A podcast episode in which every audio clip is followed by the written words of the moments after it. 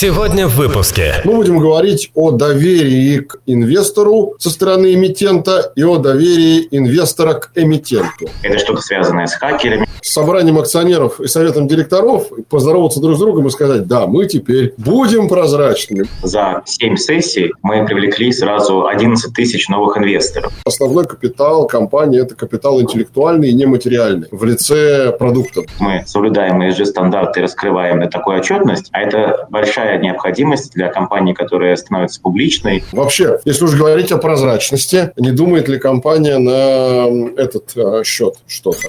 Добро пожаловать в подкаст Fixed Welcome. Честный и откровенный разговор о фиксированной доходности на финансовых рынках. Фиксируем не только доходность, но и мнение и точки зрения всех участников процесса. У микрофона кандидат экономических наук, доцент ВАФТ Иран Хикс, начальник аналитического отдела Икариком Траст Олег Абелев. Друзья, всем здравствуйте, всем добрый день. Меня зовут Олег Абелев. В эфире подкаст Fixed Welcome. Подкаст о долговых рынках, о долговых инструментах, о эмитентах, которые выпускают долговые инструменты, об их новостях, об особенностях их поведения, их политики и вообще о том, как и чем дышит не только сам долговой рынок, но и все его участники, инвесторы, эмитенты, посредники, государства и так далее. Сразу напоминаю нашу электронную почту korpsobakarecon.ru. Нам можно писать, можно слушать все предыдущие выпуски нашего первого и второго сезонов. Обязательно послушайте выпуск с Игорем Лазутиным, гендиректором Мосгор Ломбарда, о специфике ломбардного бизнеса. Мы довольно долго говорили с ним о том, зачем Мосгор Ломбард выпускает привилегированные акции и облигации. Ну, а сегодня мы будем говорить не просто о акциях, облигациях, не просто о рынке. Сегодня мы будем говорить о крайне важной, на мой взгляд, насущной теме, которая в сегодняшнее непростое время на российском рынке, который, чего уж там греха доить, сильно обеднел в лице инвесторов после ухода многих иностранных и эмитентов, и инвесторов, мы будем говорить о доверии к инвестору со стороны эмитента и о доверии инвестора к эмитенту. А основным связующим мостиком на этом пути является, конечно, прозрачность или, как модно нынче говорить по-другому, транспарентность, да, умным словом, тех компаний, которые свои инструменты на финансовый рынок выводят и представляют их там. Потому что именно прозрачность, ну, на мой глубокий взгляд, на моему, по моему глубокому убеждению, является ключом и мостиком на пути к доверию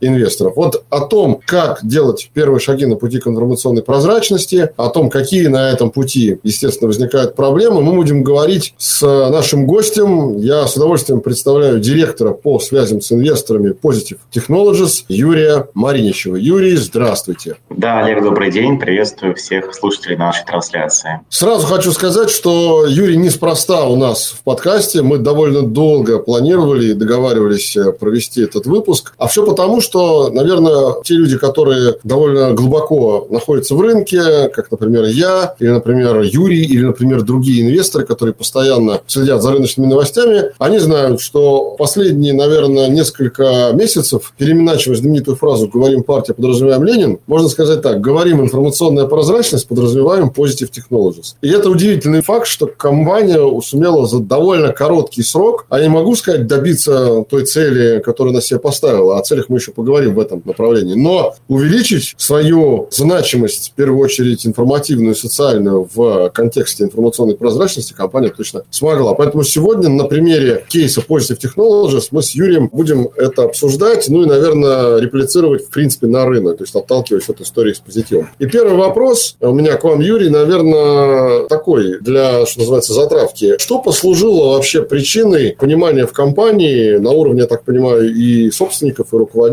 что надо двигаться именно по этому направлению, что информационная прозрачность, которой раньше, ну, мягко говоря, далеко не все эмитенты уделяли должное внимание, что именно это ключ к успеху, скажем так. Ну, действительно, благодарю за такую возможность пообщаться с нашими слушателями сегодня в рамках трансляции. Для нашей компании информационная прозрачность – это не пустые слова. Действительно, мы стараемся быть максимально понятными и прозрачными для наших инвесторов. И, собственно, почему это важно? Компания, которая работает в отрасли, мало знакомые для большого количества широкой аудитории, для частных инвесторов. Кибербез, конечно, все слышали, да, все понимают, что это что-то связанное с хакерами, что-то связанное с защитой, но нет никакого прямого осязаемого результата, который можно потрогать, ощутить, допустим, как в авиакомпании сесть на самолет и понять, чем она зарабатывает, да, как в продуктовом ритейле, посмотреть на магазины, да, и так далее. У нас это все слабо осязаемо, и, конечно, для нас это направление более приоритетное, которое позволяет нам рассказать о нашем бизнесе, о наших продуктах, что мы делаем, как мы защищаем наших клиентов. Но в целом идея выхода на биржу как эмитента и облигации акций появилась в компании несколько лет назад. Действительно, наша компания не стартап. Мы работаем уже на российском рынке 20 лет. В этом году, в августе, мы отмечали такой юбилей. За это время компания стала одним из лидирующих игроков рынка. Действительно, в последние несколько лет темпы развития бизнеса были очень высокие. До 2021 года компания удваивала объем своего бизнеса каждые два года. В этом году стоит задача удвоиться за один год. И это уже речь идет о миллиардах и о десятках миллиардов рублей. Действительно, компания не маленькая. Это один из лидеров э, отрасли в России. Поэтому, на наш взгляд, компания, которая активно развивается, которая имеет э, за спиной огромный опыт, большую наработанную экспертизу и собирает в себе ключевые компетенции с рынка, включая лучшие кадры, безусловно, она в какой-то момент приходит к тому, что уже необходимо стать публичной. А для того, чтобы дальше развиваться, это очень странно, если компания является большим успешным бизнесом, хочет привлекать внимание и лучших специалистов с рынка, и при этом не быть публичной, не быть прозрачной. Ну вот, вот я сразу вам, извините, да, Юрий, я сразу приведу пример компании, которая, с одной стороны, является даже не просто известной, не просто, там, скажем, э, занимает какую-то долю на рынке, да, а является монополистом, можно сказать, в своей сфере, и при этом разговоры ходят о том, что она должна увеличить свою публичность довольно уже давно, но она ограничивается только выпуском облигаций. Я имею в виду всем хорошо известную РЖД. Уж сколько лет твердили миру, как говорил поэт. Но, видимо, нет какой-то, так сказать, мотивации у компании. Я к тому, что то, что вы говорите, я с этим абсолютно согласен. Я думаю, многие из наших слушателей с этим согласны, но мне кажется, далеко не все эмитенты в России пока понимают важность прозрачности. Даже если уж такой гигант, как РЖД, не стремится получать листинг на бирже своих акций, хотя, наверное, мог бы. Вопрос, насколько вообще это понимает рынок сегодня, поэтому я и спрашиваю, что привело вас к этому пониманию, какие причины?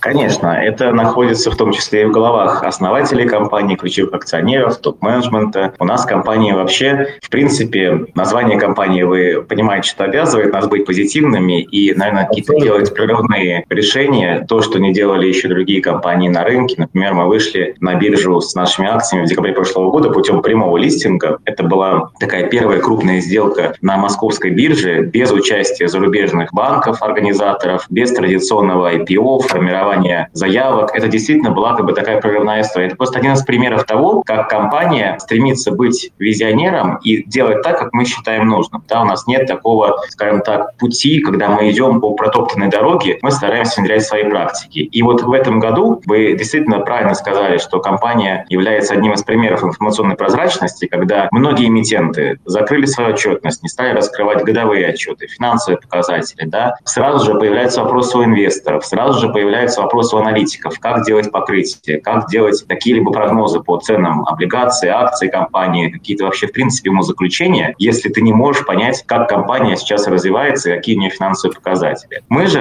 наоборот, в этом году делали максимально полное раскрытие по РСБУ, по МСФО на ежеквартальной основе. Делаем это не только в формате размещения сухого пресс-релиза, но и плюс проводим каждый раз такие вот онлайн-эфиры или мероприятия, на которых рассказываем то, что инвесторам интересно, начиная вопросы. Но, в принципе, вы действительно правильно подмечаете, что это должно быть в головах топ-менеджмента компании. Если топ-менеджмент открыт и готов взаимодействовать с инвесторами, это, конечно, очень большое подспорье для сотрудников, которые гораздо с большим тоже энтузиазмом выполняют свою работу, чем в тех компаниях, в которых руководство бизнеса не имеет желания общаться с инвесторами и пытается сделать из этого какую-то формальную историю. У нас совершенно не так. Причем я хотел бы отметить, что количество людей в IR-департаментах, которые ответственны за связи с инвесторами, отнюдь не гарантирует успех. То есть, опять же, привожу пример РЖД. Я думаю, что там количество сотрудников в департаменте связи с инвесторами, наверное, кратно превышает ваше количество сотрудников, потому что масштаб бизнеса несопоставим. Но при этом результат противоположный с точки зрения прозрачности. Поэтому количество в этом смысле не всегда переходит в качество, и тут мы немножко законы диалектики нарушаем. А я как понимаю, Юрий, нынешние события, текущие такого, мягко говоря, неспокойного 22 года, они никак не повлияли на компанию с точки зрения публикации. Да? То есть у вас даже ни у кого из собственников, из руководителей не было мысли сомнения, что нужно публиковаться за первый квартал, за полугодие, за 9 месяцев. Да? То есть не было такого желания чего-то скрыть. Действительно, такого желания не было. Мы изначально планировали быть максимально прозрачными, потому что для нашей компании, как такого уже эмитента, доступного широкого кругу инвесторов, это первый год на бирже, по сути, да, и если ты в первый же год закрываешься от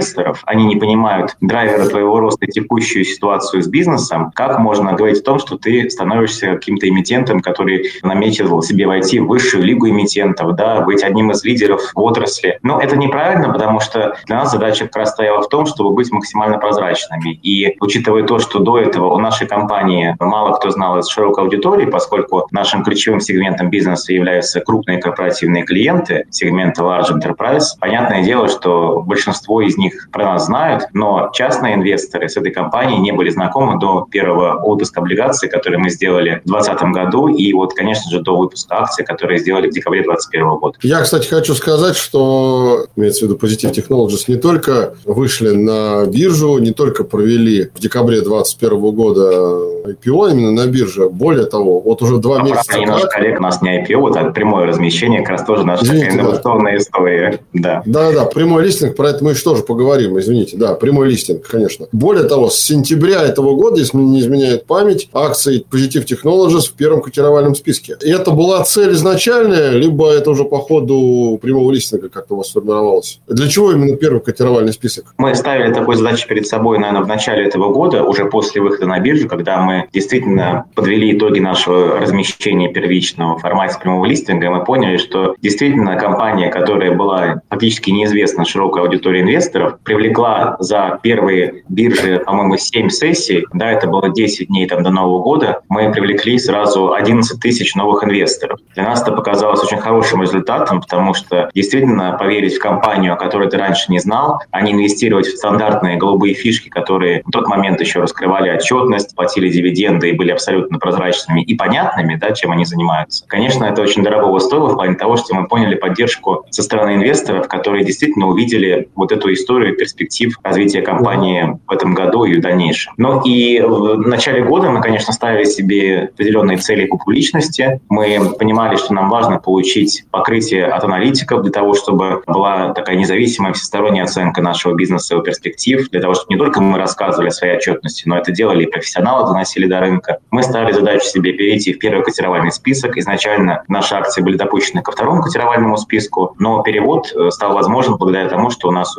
увеличилась капитализация компании, были выполнены все необходимые меры по совершенствованию корпоративного управления, раскрытию информации, появлению в нашей компании комитетов при совете директоров, ну и другие меры, которые мы реализовали для этого. Это не одна цель единственная была. Мы ставили цель роста количества инвесторов, мы ставили цель по попаданию в индексы московской биржи, хотя бы один, но вот попали сразу в три. Пока еще не основной индекс, мы надеемся, это впереди, но в три индекса, индекс широкого рынка, индекс средней малой капитализации и IT-компаний, мы уже вошли тоже в сентябре этого года. И вы знаете, если в начале года эти цели казались очень амбициозными и, наверное, такими смелыми, как у нас в компании любят ставить смелые цели, то сейчас, да, и с середины года, и вот сейчас мы понимаем, что действительно правильно ставить перед собой такие задачи и идти к ним. И действительно, когда тебя поддерживают и коллеги с рынка, да, и другие компании также высказывают, наверное, удивление такой открытостью и прозрачностью в отношении работы с инвесторами, и поддерживает московская биржа в качестве примера, предлагая другим эмитентам посмотреть на нас и по раскрытию информации, и по IR-направлению, и по нестандартным сделкам, которые мы проводим. Действительно, это нас вдохновляет на новые успехи, новые цели. Мы будем стараться и дальше ставить такие же амбициозные задачи и их достигать. Ну хорошо, тут я только могу вам пожелать успехов на вашем пути. Fixed welcome. Чтобы наш эфир не оказался таким, э, знаете, панигириком Positive Technologies, да, и восхвалением, чего уже много кто делает, я хотел бы немножко в целом от кейса позитива на рынок в целом перейти, опять же, в контексте нашей основной темы. Вот на ваш взгляд, как э, представителя компании, которая уже этим путем идет, какой набор компетенций сегодня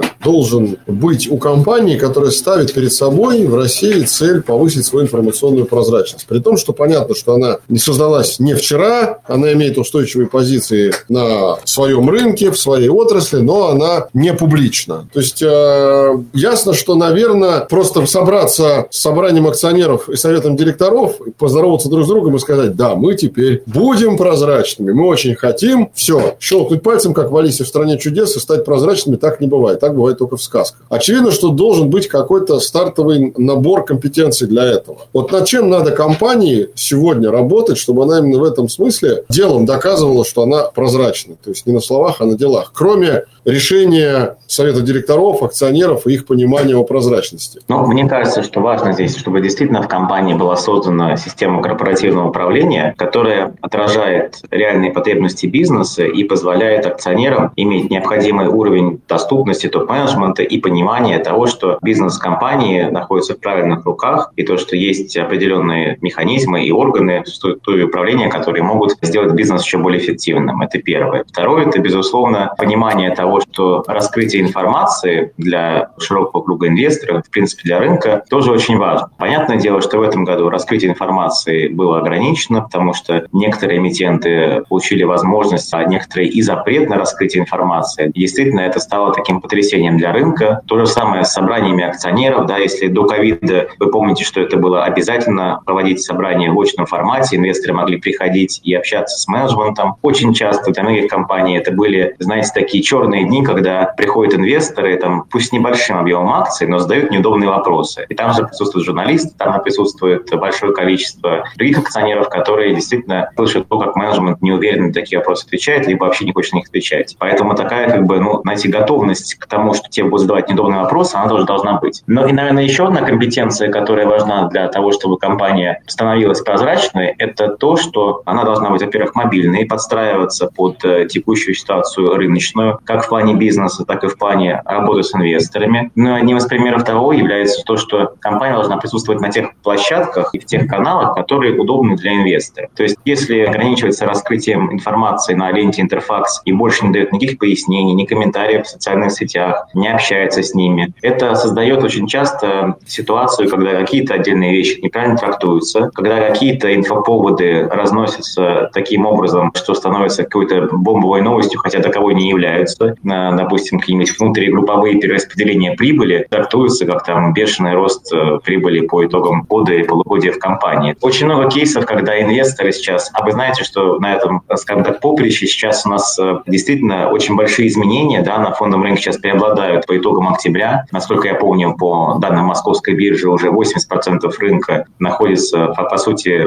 под влиянием розничных инвесторов. И действительно, у них есть такие сейчас как бы широкие возможности оказывать влияние, в том числе на репутацию компании. Поэтому если компания проактивно готова с ними общаться, присутствовать на тех площадках, где им удобно, и разъяснять свою позицию, делать бизнес понятным, это на самом деле очень круто, и тогда компания имеет все шансы стать эмитентом, которого полюбят и с которым инвесторам будет комфортно общаться. Ну, давайте я немножко подытожу, да, то, о чем вы сказали для наших слушателей. Значит, я услышал в вашем ответе четыре основных компетенции. Первое – это мобильность компании, ее гибкость. Опять же, пример это не только интерфакс, но и другие разные площадки, каналы для инвесторов. Далее это раскрытие информации. Ну, тут, я думаю, что мы уже поговорили. А вот два других пункта я хотел бы чуть подробнее обсудить. Во-первых, это общее собрание акционеров в очном формате. Значит, как я понимаю, Positive Technologies уже перешел на этот формат? Пока нет. У нас только был вот один год, когда мы проводили там годовое собрание акционеров одно и два внеочередных собрания. Но годовое собрание у нас по датам совпало с проведением нашего форума по кибербезопасности, в рамках которого мы провели День инвестора. То есть, по сути, у инвесторов примерно те же самые даты была возможность пообщаться с топ-менеджментом и все вопросы задать. По сути, это был как бы, аналог годового собрания акционеров. Но я так понимаю, что э, в дальнейшем вряд ли вы будете именно под э, эти даты подгадывать. То есть, планируется, что будут проводиться очные общие собрания акционеров, да? Если такая возможность будет э, по закону предусмотрена, да, если не будет ограничений там определенных там, по ковиду очередных, да, то мы приветствуем такую форму, считаем ее правильной, мы готовы с инвесторами общаться и не будем от них закрываться ни в коем случае.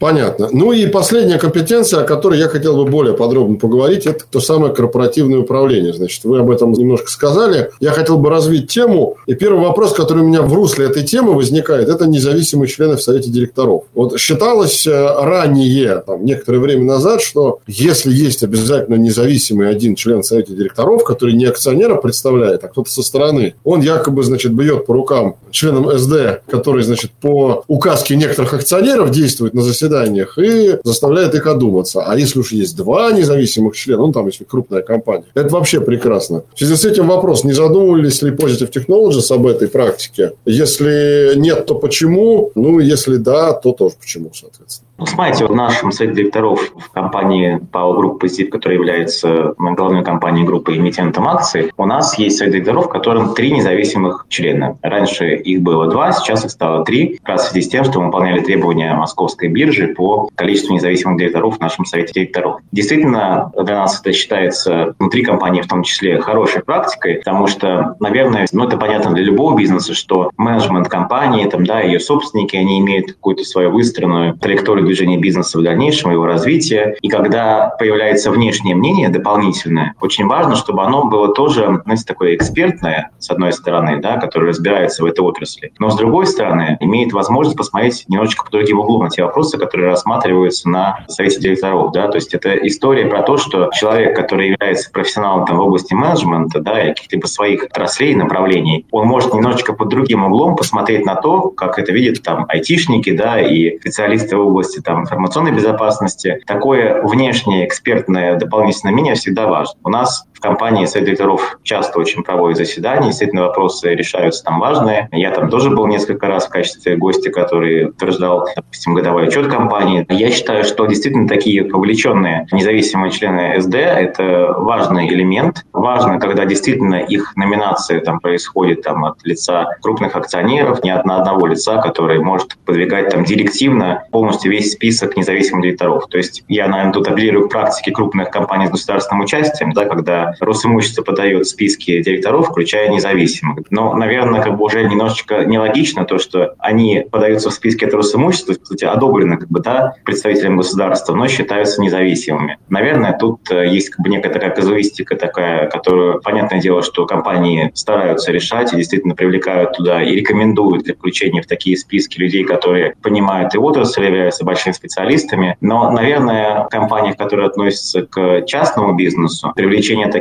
директоров, с одной стороны, не является, по сути, обязательным, если компания не публичная, да, но с другой стороны, если менеджмент компании и ее собственники открыты к таким дополнительным мнениям, к тому, знаете, свежему взгляду на то, что ты привык видеть там, под своим углом, я считаю, это очень правильная практика, которая поддерживает в том числе и некий такой здоровый баланс соблюдения и бизнес-целей компании, и того, как она себя как э, компания для устойчивого развития и публичная компания дальше видит э, на горизонте нескольких лет. Ну, кстати, да, я тут абсолютно с вами согласен, что когда Росимущество подает списки членов Совета директоров, вопрос независимости, он как-то странно немножко звучит. Да. Fixed welcome. Смотрите, если мы говорим дальше о прозрачности, я еще хотел бы затронуть тему, которая нынче очень модной является на развитых рынках, в частности, на Западе. Она к нам пришла не впервые, не знаю, правда, может быть, в связи с большим количеством антизападных настроений, в том числе и в сфере модели ведения бизнеса бизнеса эта мода уйдет туда же назад, но, по крайней мере, на примере крупных российских компаний я не вижу, чтобы она куда-то уходила. Речь идет о так называемой зеленой повестке или так называемой повестке ESG. Я думаю, слышали вы эту аббревиатуру Environmental Social конечно. Да? Конечно, слышали. А, значит, в связи с этим вопрос такой. Я, безусловно, понимаю специфику Positive Technologies. Я понимаю, что основной капитал компании – это капитал интеллектуальный и нематериальный в лице продуктов. То есть, э, наверное, в основных средствах в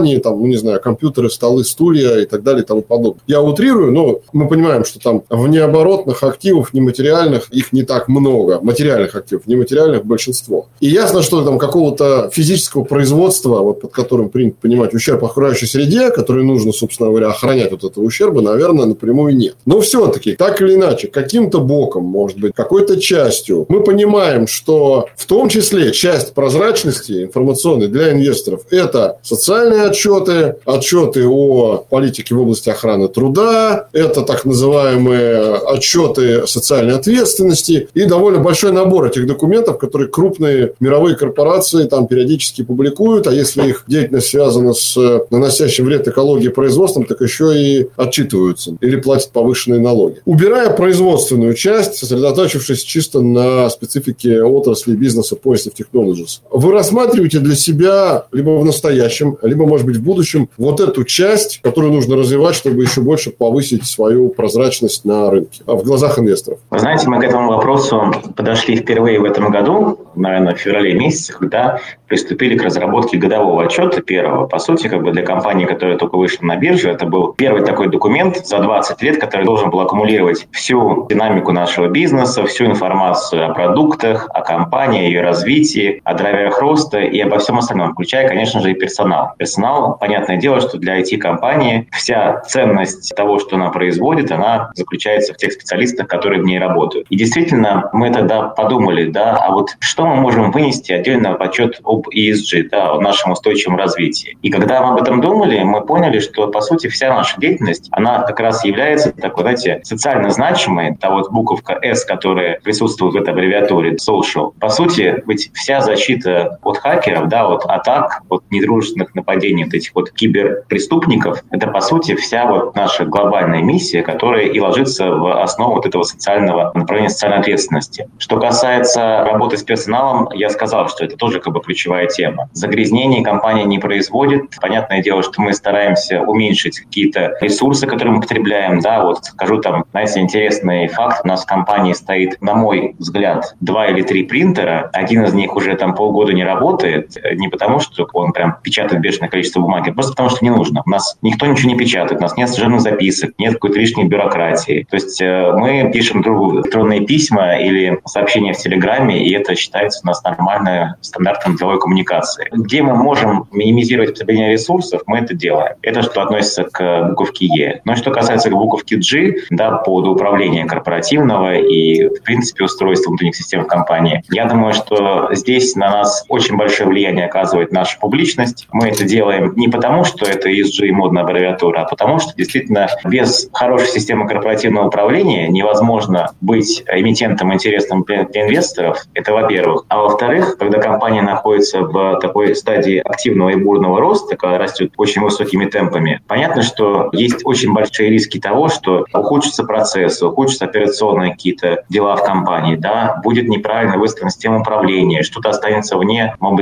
ответственности и внимания руководства. И вот для того, чтобы такого не было, вот э, структурам управления, там, да, и корпоративного в том числе, тоже уделяется большое внимание. Но я бы сказал, что это, наверное, не зов поставить галочку, что мы соблюдаем ESG-стандарты и раскрываем на такую отчетность, а это большая необходимость для компании, которая становится публичной и активно развивается и расширяется. Поэтому, резюмируя, наверное, ESG-отчет мы, по сути, как бы вкладываем в наш годовой отчет, это является как бы его структурой и скелетом, на который мы дополнительно рассказываем информацию там, о каких-то вещах, которые уже к ESG не относятся. Понятно. Но вот я вам скажу честно, я не одну компанию опросил в лице ее представителей с момента вот начала запуска этой информационной кампании, связанной с ESG, и ни одна компания, не та, которая там имеет какие-то, условно говоря, вредные выбросы в атмосферу, не та, которая, как, например, ваша, их не имеет, до конца вот какую-то единую позицию по поводу того, в каком виде должны быть представлены отчеты об устойчивом развитии, не имеет. То есть, в отличие, например, от западных практик, где эта практика уже довольно давно применяется, в зависимости от отрасли, в зависимости от сферы, где все более-менее понятно, здесь пока каждая компания, она, наверное, сама для себя решает. Нет какого-то единого стандарта. Ну и, кстати говоря, комментируя историю с годовым отчетом, хочу сказать, что публичность налагает и дополнительные требования. А именно, когда вы делаете годовой отчет публичной компании, вы не только представляете отчетность, да, вы еще много всего интересного, начиная от обращения председателя совета директоров и заканчивая разного рода информацией о бизнесе компании там представляете. Fixed Welcome. Хорошо. Еще один важный момент, о котором я тоже не могу не пройти мимо. Наверное, его было бы правильнее задать не директору по связям с инвесторами, а финансовому директору. Но все-таки я его задам вам. Как говорится в известной детской пословице или поговорке, бесплатным является только сыр в мышеловке, то его надо купить. Кто-то его тоже покупает и производит. Значит, он стоит денег. Мы все прекрасно понимаем, как важно быть прозрачным. Мы все прекрасно понимаем, как важно быть мобильным. Мы все прекрасно понимаем, как важно раскрывать информацию, проводить собрания акционеров в очном формате. Но если мы спустимся с небес на землю, мы увидим, что мобильность компании на разных площадках и в соцсетях –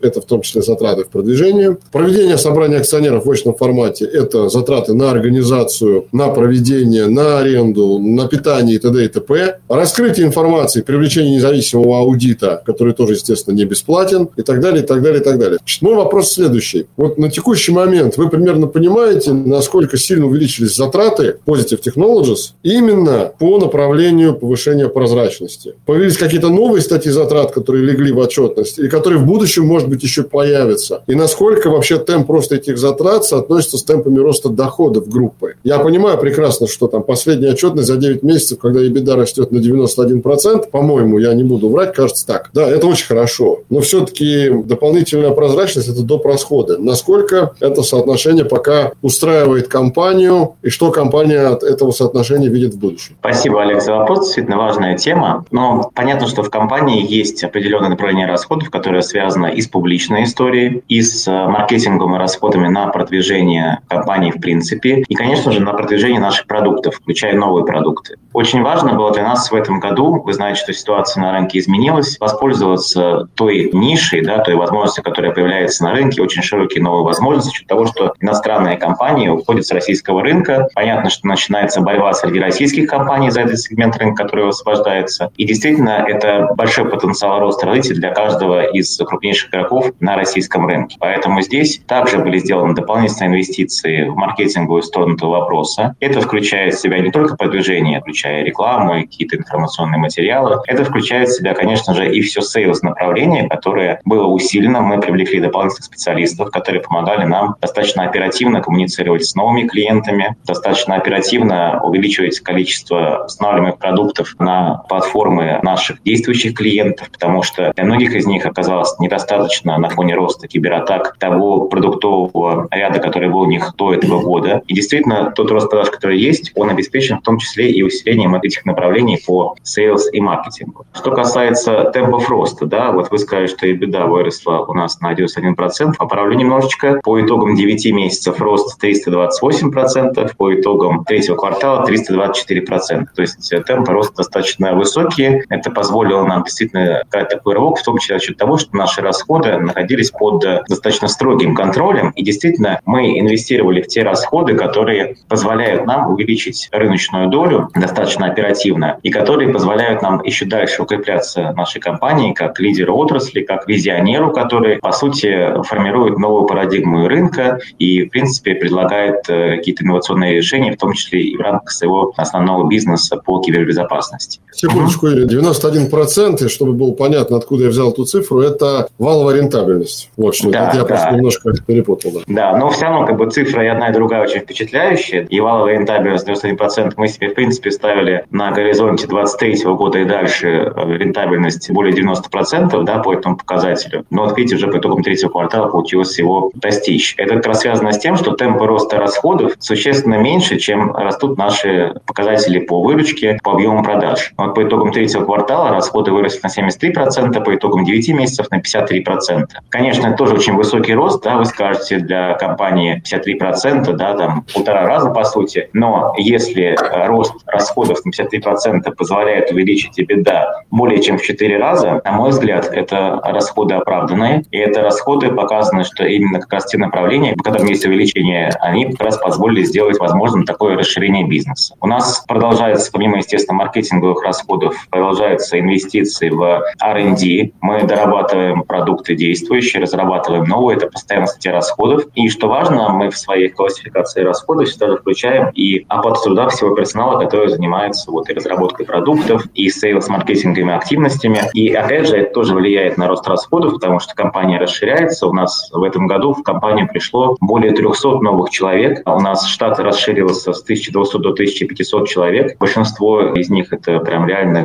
признанные эксперты в области информационной безопасности. Ну и у нас еще на данный момент к концу года мы рассчитываем закрыть около 100 вакансий. Поэтому действительно компания растет, растут и расходы, безусловно, включая маркетинговые расходы. Но если они обеспечивают э, высокие темпы роста прибыли и выручки, я считаю эти расходы оправданные и правильные. И остается только пожелать вам дальнейшего соотношения такого темпа роста расходов и доходов, чтобы он не сокращался, чтобы действительно темп доходов был выше. Нет ли мыслей по выходу на другие биржи? Я имею в виду не только российские площадки, но и, скажем так, биржи дружественных стран. Вот буквально недавно была информация о том, что с 8 декабря на бирже СПБ начинают торговаться впервые акции компаний с постсоветского пространства. Имеется в виду казахский Казмунайгаз. Одновременно, там, правда, не в виде прямого листинга, в виде IPO, размещение будет и на двух казахских биржах, и на бирже СПБ. А здесь же может быть такой обратный вариант, что, например, могут начаться торги на бирже СПБ и на каких-то еще биржах дружественных стран. Вообще, если уж говорить о прозрачности, не думает ли компания на этот э, счет что-то? знаете, у нас есть мнение на эту тему, безусловно. Мы считаем, что если мы сейчас преследуем задачу по увеличению ликвидности наших акций, по увеличению оборотов торгов, для того, чтобы они стали действительно таким активом, который интересно иметь в портфеле не только небольшим розничным инвесторам, но и портфельным инвесторам, да, каким-то фондам, крупным частным инвесторам. Понятное дело, что ликвидность и оборачиваемость акций должна быть высокой. Если мы выходим на дополнительные площадки, мы опять же сталкиваемся с тем, что нужно обеспечивать такую же ликвидность и там, да, нужно дополнительные какие-то активности проводить в той стране, в которую мы выходим, да, и для международных инвесторов, что является, конечно, тоже там дополнительными расходами для компании. Ну и опять же, это будет как бы вот эту вот ликвидность, потенциальный рост, да, он будет как бы распределять между там одной, двумя, тремя биржами, да, которые будут дополнительно оттягивать эти вот ресурсы. Поэтому сейчас, как бы, вы знаете, это, наверное, похожие аналогии можно провести и с бизнесом. У компании есть планы по выходу на зарубежные рынки.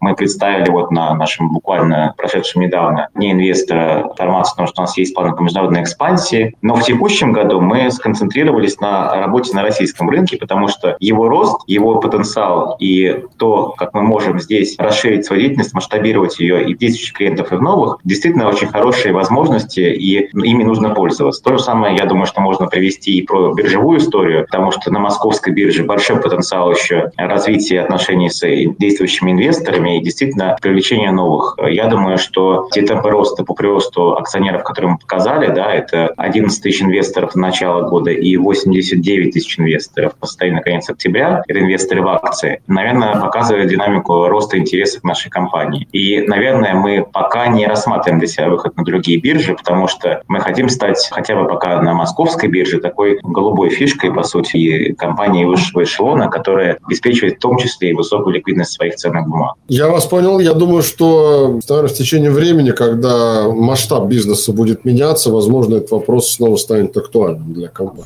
Fixed Welcome. Ну и в завершении, наверное, в финале я хотел бы поднять еще одну важную тему. Она не имеет прямого отношения к финансовым метрикам, но это напрямую связано с прозрачностью компании. Это, наверное, в большей степени даже не связь с инвесторами, а связь с э, СМИ, общественностью и то, что мы называем пиаром. Это разного рода участие в социальных проектах, благотворительных проектах и все, что связано с некоммерческим итогом и результатом, когда компания участвует не ради получения прибыли. А вот в связи с э, трендом на повышение прозрачности, есть ли какие-то здесь у компании проекты, планы, может быть, уже что-то реализуется? Да, действительно, такие проекты есть. Э, мы, как компания, которая является, наверное, таким, я бы сказал, визионером отрасли, да, которая формирует новую концепцию информационной безопасности, говорит о том, что действительно есть то, на что обращать нужно большее внимание, дает даже некоторые такие рекомендации нашим коллегам, регулятору для того, чтобы оперативно носились какие-то необходимые изменения в законодательство. Действительно, у нас как бы есть такая и консалтинговая поддержка наших партнеров. Но вот, наверное, таким самым интересным проектом, который не является монетизированным, это проект наш, который связан с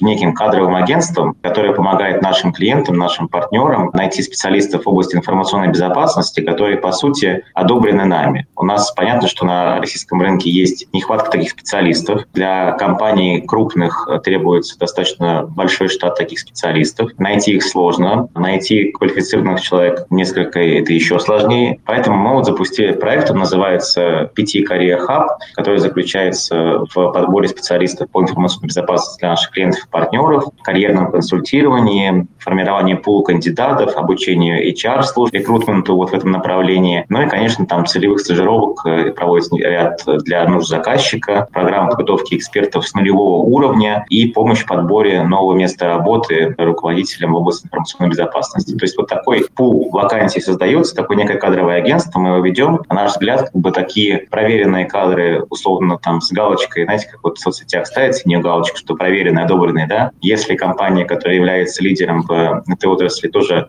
одобрила такого кандидата, его компетенции оценила, то для нашего партнера, нашего клиента это хорошая, наверное, такая история, когда он понимает, что действительно эксперты предлагают хорошего эксперта для них. Вот я считаю, что это тоже очень важное направление, которое помогает действительно трансформировать рынок и делать из него, наверное, одну из таких отраслей, которые являются образцом подражания для других направлений экономики. Я так понимаю, пяти карьер хаб это сугубо некоммерческая история для компании. Да, да, мы делаем это для наших партнеров, для наших клиентов. У нас, в принципе, есть пул сотрудников, которые раньше работали в компании, хотели устроиться потом по каким-то другим направлениям, да, которые, например, не прошли к нам в компанию просто по причине отсутствия необходимых вакансий, но хотели бы развиваться в этом направлении дальше. Много разных кейсов. Мы делаем это направление, по сути, в этом году только начали его развивать, но я думаю, что оно будет перспективным и востребованным в дальнейшем. Ну что ж, Юрий, я могу только пожелать э, вам на этом пути дальнейшего продвижения. Возможно, кроме Карьер Хаб появятся и другие благотворительные проекты. Возможно, это будут проекты, не связанные с отраслевой спецификой компании. Возможно, это будут проекты поддержки, помощи и так далее, и так далее. И самое главное, что вот лично я вынес из сегодняшнего диалога, это то, что нужно не бояться. Нужно идти вперед, если ты действительно считаешь, во-первых, себя визионером как компания, а во-вторых, если уж ты решил, что ты визионер, то тогда нужно делать следующий шаг. И не обязательно это должен быть прыжок длиной в вечность, как принято говорить. Это может быть один маленький шаг. Но это будет ключевым шагом, наверное, для инвестора. Я ни в коем случае не хочу заниматься рекламой Positive Technologies. Я говорю, обращаясь к нашим уважаемым слушателям нашего подкаста, что на примере Positive Technologies сегодня с директором по связям с инвесторами Positive Technologies Юрием Мариничевым мы говорили именно о том, в чем залог успеха компании, которая выбрала такой путь на открытом публичном финансовом рынке. Спасибо вам большое, Юрий, за беседу. Мне кажется, получилось весьма продуктивно. Спасибо за приглашение. Приглашайте еще. Мы всегда рады пообщаться на любые темы, которые интересуют инвесторов, подписчиков вашего канала и всегда открыты к новым темам для разговора. Ну, вы же прозрачны, поэтому, пользуясь этим, будем, собственно говоря, обращаться и думаю, что еще не раз встретимся и очно, и онлайн на финансовых полях, что называется. Уважаемые наши слушатели, я напоминаю вам, пишите нам на электронную почту korpsobaka.recom.ru и обязательно задавайте ваши вопросы. Может, у вас возникнут какие-то вопросы к Юрию. Я в описании к этому эпизоду оставлю контакты компании, оставлю, возможно, в том числе возможность для того, чтобы написать какие-то свои предложения, если вы инвестор компании. В общем, будьте максимально прозрачными, будьте максимально открытыми с обеих сторон. Это я обращаюсь и к вам, дорогие наши слушатели. Да? Компания старается повысить свою прозрачность, будьте прозрачными и вы, задавайте смело свои вопросы. Меня зовут Олег Кабелев, я являюсь начальником аналитического отдела компании Recom Trust.